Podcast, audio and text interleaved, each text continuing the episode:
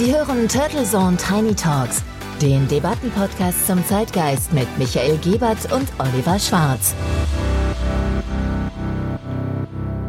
Herzlich willkommen zur Episode 137 der Turtle Zone Tiny Talks. Sie hören den zweiten Teil unseres Specials über Bilderwelten der generativen KI und welche Erfahrungen aus der Geschichte der Fotografie wir im Hinblick auf Manipulationen unbedingt nutzen sollten. Und wir steigen nun wieder an der Stelle ein, an der wir vor zwei Wochen einen Cut gemacht haben.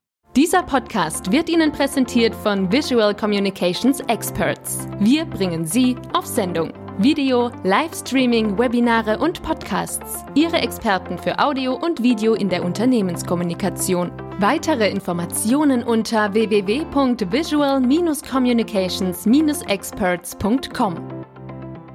Ja, und mit dem Aufkommen der digitalen Fotografie und von Bildverarbeitungssoftware wie Photoshop hat sich die Manipulation von Fotos grundlegend verändert. Die Möglichkeiten, Bilder zu verändern, sind einfach viel vielfältiger und subtiler. Heutzutage können Fotografen und Bildbearbeiter ja mühelos Objekte entfernen, hinzufügen oder das Aussehen von Personen und Landschaften verändern da wären dann mal schnell aus 300 Demonstranten gerne mal 30.000 gefühlt.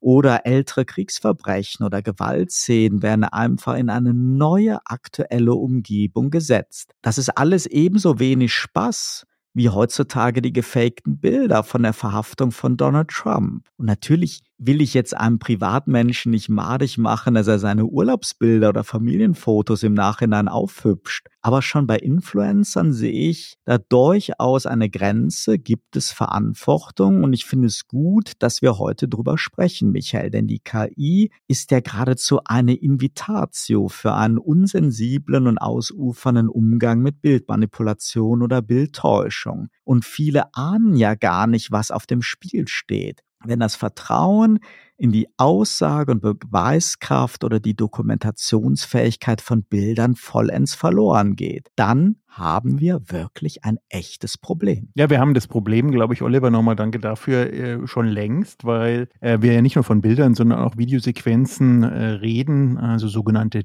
Deepfakes. Äh, da weiß man dann im Zweifelsfall wirklich, wenn man sich nicht auskennt und auch wenn man sich auskennt und nicht die richtigen Tools hat, nicht mehr ist das wirklich echt oder nicht echt. Wir haben ja teilweise auch in der Vorrecherche gehört, Oliver, dass äh, in Japan zum Beispiel präferiert mittlerweile ähm, ja Freundinnen und Freunde in der Generation Z dann auch nicht mehr real sind, sondern nicht mehr äh, äh, ja, existieren. Wir haben in der Vorrecherche auch gelernt, dass es ganze Influencer-Brigaden gibt, männlich wie weiblich, die auch in der künstlichen Intelligenz beziehungsweise künstlich geschaffen werden und dort auch Fans haben, teilweise bis zu Millionen und auch gebucht werden und dahinter halt wirklich gut angelegte, propagierte ähm, ja, Storyline und Scripting steht. Und auch das hatten wir wieder. Ich glaube, erinnere dich dran, dass die, der erste große Influencer auf YouTube, ich komme wieder zurück auf die Plattform, die das Thema Video revolutioniert hat, war eine geskriptete Dame, die also am Anfang gesagt hat, sie ist die Influencerin und dann nach ein paar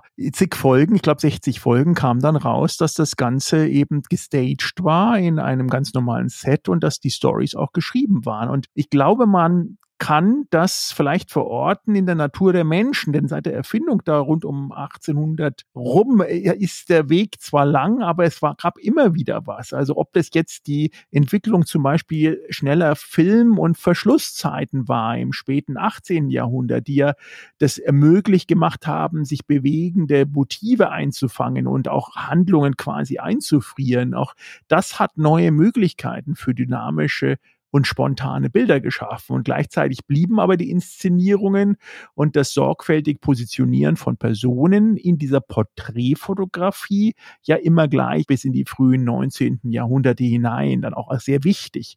Und sobald die Bewegung mit reinkam, sozusagen die Filmära, da war dann die Beherrschung der Dunkelkammer extrem wichtig. Ich meine, das braucht man heutzutage natürlich nicht mehr, aber für Fotografen war das der Schlüssel zur Kontrolle von Kontrast, von Belichtung, aber auch von Schärfe und die dann während des Entwicklungsprozesses in der Dunkelkammer quasi cleverste Dunkelkammertechniken. Ich übersetze es mal mit Super Prompts, ja, sozusagen du Dunkelkammer Super Prompts herausgearbeitet wurden, die dann Fotomanipulationen oder Kombinationsdrucke, Mehrfachbelichtungen und auch Fotomontagen entsprechend äh, ermöglichen. Und berühmte Fotografen wie zum Beispiel Jerry Oelsmann schufen dann daraus fantastische Szenen, indem sie dann verschiedene Elemente aus unterschiedlichsten Negativen zusammengestellt haben und wie ein neues Bild auch dargestellt haben. Also das Kombinieren von Elementen, Veränderungen von Farben, von Licht und Herauslassen auch von Fehlern in dem Fall war schon immer da. Nur Bearbeitungssoftware haben dann natürlich radikal neue Möglichkeiten in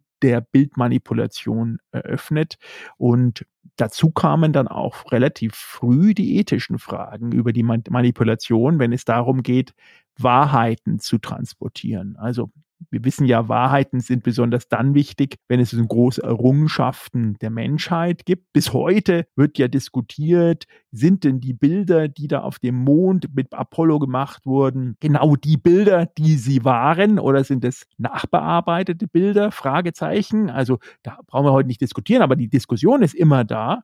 Und das Zweite auch in jedem Krieg äh, werden natürlich Bilder gemacht und am Ende die ausdrucksstarken Bilder sind dann natürlich auch Bilder, die am Ende des Tages hier auch ähm, ja extra dafür auch teilweise gestaged oder angefertigt wurden. Also gerade hier Dokumentarfotografie und auch Fotojournalismus muss dann auch immer gewertet werden, glaube ich, für was wurde dieses Foto gemacht, beziehungsweise gibt es ein Urfoto, wirklich ein Negativ, was es heutzutage ja de facto eigentlich auch geben müsste, nämlich das erste Foto, was mit auch immer einer Digitalkamera oder in dem Fall gepromptet wurde und wie wurde das verändert? Ja, es gibt da eine ganz, ganz große Verantwortung auch für den Fotografen und deswegen wenn man mal in so Stockbilddatenbanken wie Shutterstock reingeht, da sind fast alle journalistischen Bilder da drin gekennzeichnet mit nur für redaktionelle Nutzung und müssen gesondert lizenziert werden und das aus gutem Grund, damit diese dann nicht jetzt einfach aus dem Zusammenhang gezogen manipuliert werden.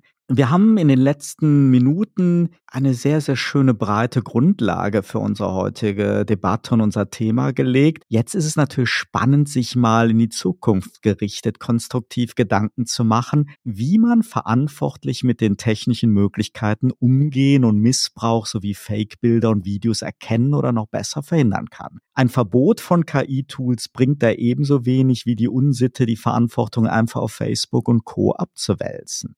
Schließlich sind die größten Bildmanipulatoren in der Geschichte oft im Auftrage von Regierungen und Herrschern aktiv gewesen. Und Geheimdienste stoppt man nicht mit Gesetzen. Und klar, es gibt natürlich auch die Entwicklung von Tools, die immer besser darin werden, Bildfälschung wiederum zu entdecken. Aber das ist dann doch wieder eher etwas für Forensiker, für Ermittler oder für Investigativjournalisten. Ein naheliegender Schritt wäre die Kennzeichnungspflicht von Bildern und eine Vorgabe, welche Angaben und Daten einfach unter dem Bild drunter stehen müssen. Aber das ist in vielen Fällen nicht praktikabel. Wir kennen das ja selber, Michael, nicht überall in Print oder online kann ich Bild unter Zeilen sichtbar verwenden. Und selbst bei Bewegtbildern ist das kaum praktikabel. Deswegen, und jetzt kommt es, plädiere ich generell für eine andere Vorgehensweise. Ich bin jetzt mal gespannt. Ja. Also äh, jetzt, liebe Zuhörer und zuhören, ja, wahrscheinlich wird der gute Oliver bei der nächsten Bits und Brezen dann seinen Stand haben und schon mit den großen neuen Geldgebern aufwarten und sein neues Startup präsentieren. Auf jeden Fall werde ich jetzt konstruktiv. Sehr gut. Schon heute erzeugen ja echte Kameras und auch Scanner fast immer einen gewissen Satz an Metadaten. Die sind aber nicht standardisiert, die sogenannten EXIF-Daten. Wir Medien benutzen zusätzlich für unsere Bilddatenbanken IPTC-Daten, die wir selber vergeben und beides lässt sich mehr oder weniger abändern, manipulieren oder ganz aus Bilddateien entfernen. KI-generierte Bilder haben oftmals keins von beiden oder verfolgen wiederum eine nochmal eine eigene proprietäre Strategie, wo welche Informationen vielleicht in den Headern und Metadaten hinterlegt sind. Meine Idee oder Vision wäre nun, alle Kamera- und Scannerhersteller sowie die Entwickler von Bildverarbeitungssoftware und KI-Tools zumindest zu einem international standardisierten Metadatensatz zu verpflichten, der immer automatisch in die Bildmetadaten geschrieben wird und auch die Veränderungen wie in der Blockchain oder mithilfe der Blockchain protokolliert. Und im Gegenstück sollten Medien, auch Social Media, online wie in Print standardmäßig durch einen einheitlichen kleinen Button, den dann jeder kennt, vom Profi bis hin zur Tante Erna. Jeder weiß, wenn ich auf diesen Button klicke oder so einer QR-Code, wenn ich den aufnehme,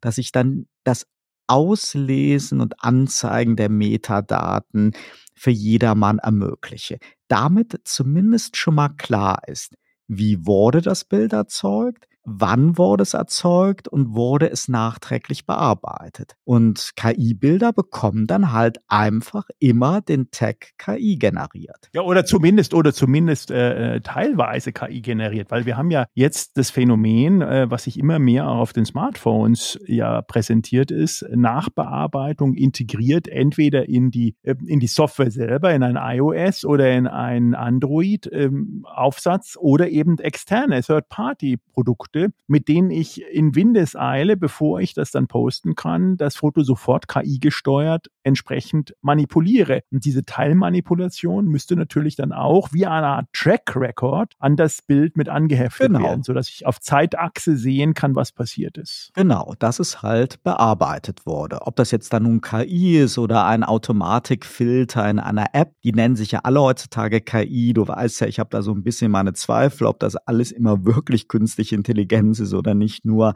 alter Wein in neuen Schläuchen. Egal, es sollte auf jeden Fall die Bearbeitung in dem Tag angezeigt werden. Klar, auch Geokoordinaten wären wünschenswert, aber das ist nicht so wichtig. Die drei von mir genannten Basisinformationen genügen eigentlich. Denn wird man zu detailliert, dann gibt es wieder jede Menge Gründe für Ausnahmen. Ich halte diesen technologischen Ansatz für machbar, für preiswert und für viel vertrauenserweckender als diese Heerscharen von nachträglichen Filtern und Prüfungen seitens der Social Media Plattformen. Das Vorhandensein dieser standardisierten und von mir aus über eine Blockchain protokollierten Metadaten könnte ja eine einfache Voraussetzung sein, um Bilder abzuladen und Pflicht sein für den Printjournalismus. Das soll dann auch für den Otto-Normalverbraucher keine zusätzliche Mühe machen. Die Daten werden ja automatisch in die Bildheader geschrieben. Es muss halt nur im Gegensatz zu heute standardisiert sein. Und Veränderungen müssen halt protokolliert sein. Derzeit macht einfach noch immer jeder, was er will. Jeder Hersteller, jeder Hardware, jeder Softwarehersteller und zu viele Tools erlauben die Manipulation da könnte dann auch der Gesetzgeber ansetzen. Wer Metadaten absichtlich manipuliert, begeht eine Straftat. Auch das ist viel realistischer und einfacher als fortschrittliche Technologie oder KI-Lösung verbieten zu wollen. Und natürlich braucht es Aufklärung, es braucht Medienkompetenz und eine Sensibilisierung dafür, warum manipulierte Bilder oder KI-generierter fotorealistische Fake-Motive ja sogar Kriege auslösen können, in jedem Fall aber ein Problem darstellen. Und ganz ehrlich, jeder kann sich ja als Künstler kreativ austoben. In Videogames, im Kino, in Museen oder Galerien sowie in Performances gibt es ja genug Möglichkeiten, die schönen neuen technologischen Möglichkeiten zu nutzen, sobald die KI mit echten, authentischen Fotos und Videos dagegen verwechselt werden kann, dann sollte sie aus meiner Sicht für Journalisten, Institutionen und Unternehmen tabu sein, es sei denn, es hat eine inhaltliche Begründung und es ist gekennzeichnet. Und du hast es ja auch schon erwähnt, auch beim ChatGPT Expertenforum nutzen wir im Beitragsheader teilweise KI-generierte Bilder, aber eben keine fotorealistischen ganz bewusst nicht und klar zu erkennen. Ja, also die Idee natürlich dieser Metadaten, die du dort angegeben hast, ist ja im Prinzip äh, sehr, sehr einfach fortgeführt einer Metastruktur, die wir kennen, der EXIF-Daten, die wir ja bei den Bildern eigentlich auch immer mit dran haben bei digitalen Bildern. Die aber eben leider nicht wirklich die standardisiert, sind, nicht standardisiert. sind und die sich viel zu leicht manipulieren lassen. Genau, genau. Also jeder, jeder, der da ein bisschen äh, Fantasie hat und es gibt auch Leute ohne Fantasie, die einfach nur einen Exif-Viewer oder Exifier und wie sie alle heißen als Tool brauchen und können dann natürlich diese Daten jederzeit manipulieren. Also das ist äh, absolut ein Riesenthema. Das äh, ist auch eine Diskussion, die in der akademischen Welt schon äh, nicht seit gestern stattfindet. Also es gibt dazu spannenderweise ein Paper von der Universität aus Mumbai, also die Inder sind da ganz stark vorne dran. Vielleicht auch Hintergrund, der Inder äh, beziehungsweise die indische Mobilfunkbranche ist ja neben der chinesischen eine der am meisten boomenden, also sehr, sehr viele Produkte aus dem Mobilfunkbereich, die vielleicht hier in Europa oder in Deutschland vertrieben werden, aber weltweit eine Riesenresonanz haben, kommen aus Indien. Insofern. Und in Indien, Michael, gibt es die meisten wirklich talentierten Photoshop-Künstler. Exakt, genau. Also äh, ob das jetzt outgesourced ist oder über. Also ganz, ganze Dörfer. Ganze Dörfer. Anders machen genau. als im Photoshop. Genau, genau. Also das Photoshop-Dorf. Das große Photoshop-Dorf, genau. Und die haben also dort im Jahr 2020 bereits in einer Kohorte von fünf Professoren sich diesem Aufkommen der neuen Technologien zugewandt und haben dort ähm, ja mein eins meiner Lieblingsthemen natürlich Crowdsourcing mit reingeworfen und haben gesagt, wie könnte denn Schwarmintelligenz dort nutzen, eine breite Palette online verfügbarer, aber miteinander korrespondierenden Tools zu schaffen, die Bilder in ihrer Authentizität nachweisbar machen und eine Art, äh, ja, wie eine Art Fahrtenbuch, ein Bildfahrtenbuch mitschreiben, was denn dort in der Laufzeit von der Geburt des Bildes bis zum aktuellen Stadien, Stadium passiert. Und die Kombination dort ist zwei meiner Lieblingsthemen, nicht nur Schwarmintelligenz, sondern auch Blockchain, also dezentrale Systeme, wie man sozusagen möglichst, dass es nicht manipulierbar ist, hier diese forensischen Technologien mit aufsetzen kann und damit in einer Metadatenanalyse, die dann unabhängig jederzeit Open Source einsehbar ist. Vergleichen Sie es, liebe Hörerinnen und Hörer, das ist ungefähr wie die Blockchain und eben die Kryptowährung, wo Sie auch sehen können, wer wann was wie gemacht hat. Und dort in dieser Meta-Analyse jedes Bild sofort ausspuckt, wann wurde es geschossen, ähm, ist es KI generiert, ja oder nein, was wurde geändert, idealerweise, dass jedes Tool auch einen, einen einzigen Unique Identifier hat, der dann auch wieder zuweisbar ist, um dann auch Fehlerstufenanalysen zu machen und auch die Kompressionsverhältnisse darzustellen und das Überblenden von Bildern.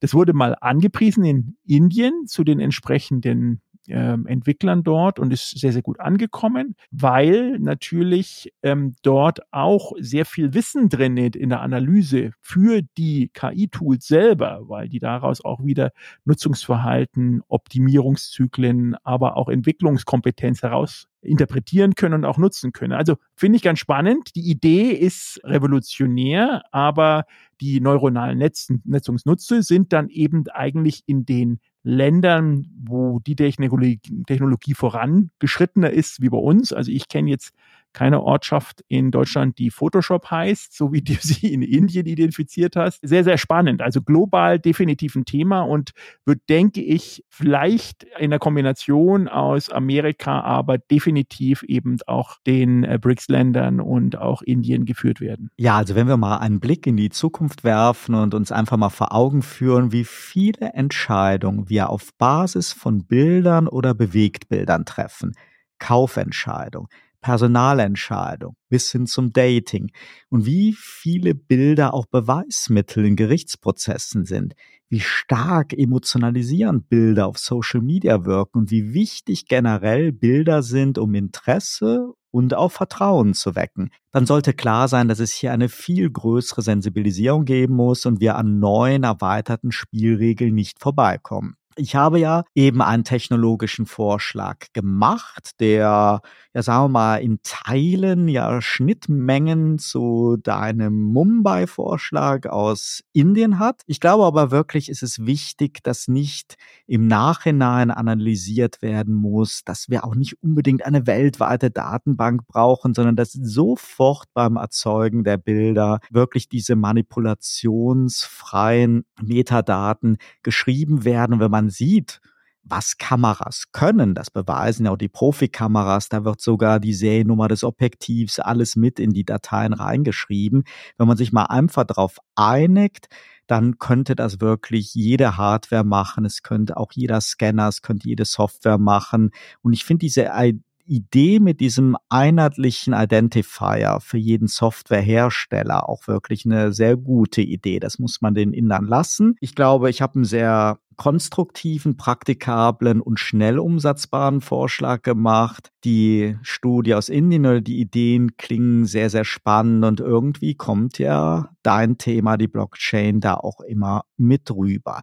Die Politik muss sich Gedanken machen, die Medienkompetenz muss aber natürlich auch steigen. Aber noch einmal, ich bin fest davon überzeugt, dass eine automatische Kennzeichnung schon bei der Bilderzeugung viel effizienter und realistischer ist als der nachträgliche Kampf gegen Windmühlen, um Fakes und Manipulationen zu identifizieren und zu löschen. Und wer jetzt denkt, Mensch, hier verrennt der Schwarz sich und hat ja gar keine andere Sorgen und was soll noch alles verboten werden, dann rate ich wirklich, und ich glaube da auch in deinem Namen, Michael, mit allem bescheidenen Respekt dazu, diese Podcast-Episode zum Anlass zu nehmen, noch ein wenig mehr zu den Auswirkungen und Folgen von Bildmanipulation in der Geschichte der Fotografie nachzulesen. Das ist super spannend und ich bin wirklich überzeugt, ein Ansatz sollte nie technologiefeindlich sein oder gar ein Verbotsansatz, sondern eben ein Gebot zur Transparenz zur transparenten Kennzeichnung, am besten vollautomatisch, so dass für 99 Prozent der User und Gelegenheitsfotografen eh kein Mehraufwand damit entsteht. Absolut. Transparenz ist das Stichwort und auch Vertrauen, weil diejenigen, die ja von Bildern und bildstarken Momenten leben, sind die Medien, ganz klar. Es wird natürlich schon auch konsumiert über Texte, aber wir wissen ja beide, Textkonsumption ist ähm, nicht unbedingt Primärkonsumption, sondern das sind Bild, Bewegtbild und Standbild und deswegen ist es ja schon fast überlebenswichtig, dass die Technologien hier zwar neue Möglichkeiten für natürlich fotografische Kreativität, Inszenierungen, aber auch Manipulation schaffen. Das ist ja völlig okay, aber die Debatte über Wahrheit Ethik und Authentizität im digitalen Zeitalter, die muss definitiv tiefer und weiter und international geführt werden. Denn die sorgfältigen Fotografen bemühen sich ja nach wie vor um ein Gleichgewicht zwischen den verbesserten Techniken und der Herstellung von ausdruckskräftigen Bildern, die die Realität sorgfältig auch wiedergeben. Aber der eigentliche Reiz der Fotografie liegt ja nach wie vor in der einzigartigen Möglichkeit, die eine Person hinter der Kamera hat, bestimmte Momente in Zeit einzufrieren. Vielen Dank, Michael, für die anregende Debatte und Ihnen, liebe Hörerinnen und Hörer, für Ihr Interesse. Bei Turtle Zone Tiny Talks geht es am nächsten Montag wieder weiter mit einem neuen spannenden Thema. Ich bin schon gespannt. Wie Flitzebogen hören Sie auch dann wieder rein. Wir freuen uns auf Sie, Ihr Michael Gebert und Oliver Schwarz. Turtle Zone Tiny Talks, der Debattenpodcast mit Michael Gebert und Oliver Schwarz. Immer zum Wochenstart auf allen Podcast-Plattformen und auf turtlezone.de.